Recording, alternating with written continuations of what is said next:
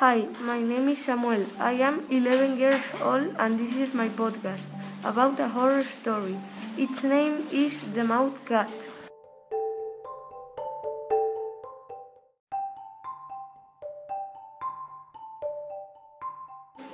A long time ago in Japan, one girl got married with a samurai.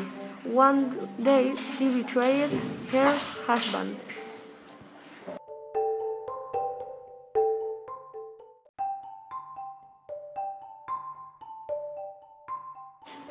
The husband cut her mouth with a scissors. People say that if you walk through of the streets of Japan,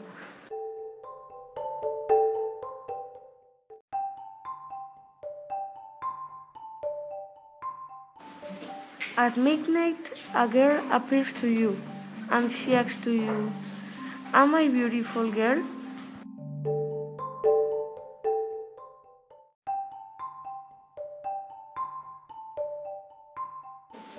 But nobody knows what will happen if you answer him no.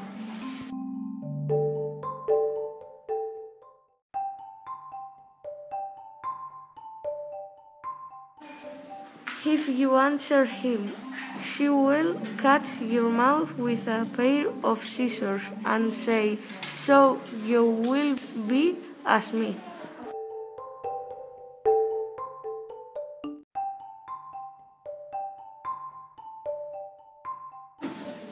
I hope you like it. Bye bye.